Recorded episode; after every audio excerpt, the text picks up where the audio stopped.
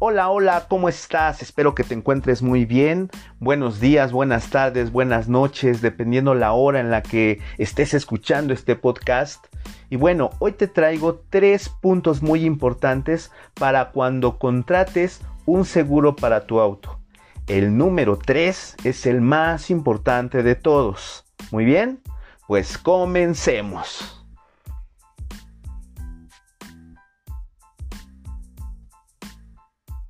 Punto número uno. Sí, comparar costos. Es muy importante, ya que a todos, absolutamente a todos, nos gusta cuidar nuestro dinero. Pero solo recuerda, lo muy barato sale caro. Punto número 2. Revisa las coberturas de la cotización que te envíen. No todas las personas tienen las mismas necesidades.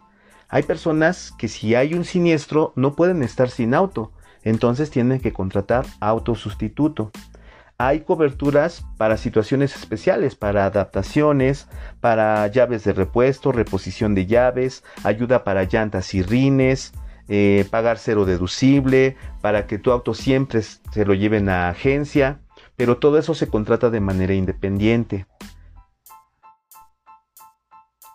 Revisa también las sumas aseguradas. Por ejemplo, en gastos médicos ocupantes, la mayoría de las pólizas tienen 200 mil pesos de suma asegurada. Y te platico un caso.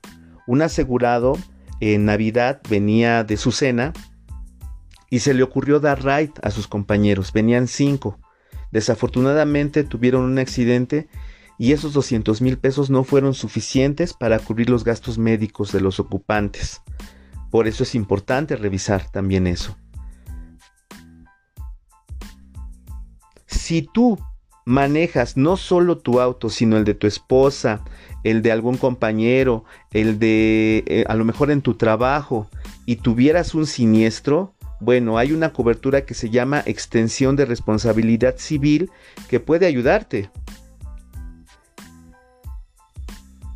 Si eres un padre de familia y tú eres el contratante del seguro del auto, pero un día tu hijo, tu hija que es menor de edad, manejan el auto y tuvieran un siniestro, entonces tienes que saber qué sucedería en ese caso. Por eso es importante revisar todas las coberturas de tu póliza. Y bueno, hemos llegado al número 3 y el más importante de todos. Por favor, ten un agente de seguros.